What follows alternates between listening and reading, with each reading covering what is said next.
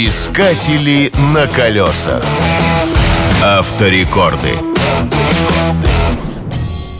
О принадлежности к классу полноприводных автомобилей свидетельствует кузовная маркировка 4 на 4.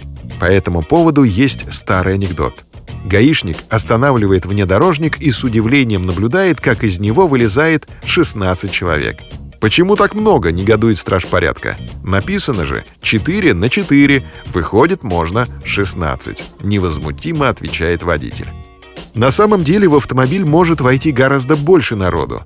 На одном из международных автобусных фестивалей это решили проверить опытным путем.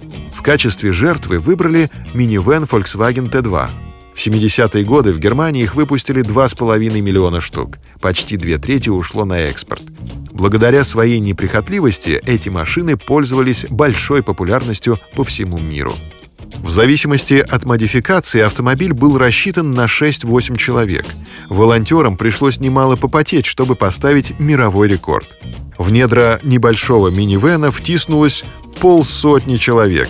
Разумеется, о комфорте не было и речи. Удача, что волонтеры не задохнулись. Зато человечество получило точные знания и новые достижения, занесенные в Книгу рекордов Гиннесса.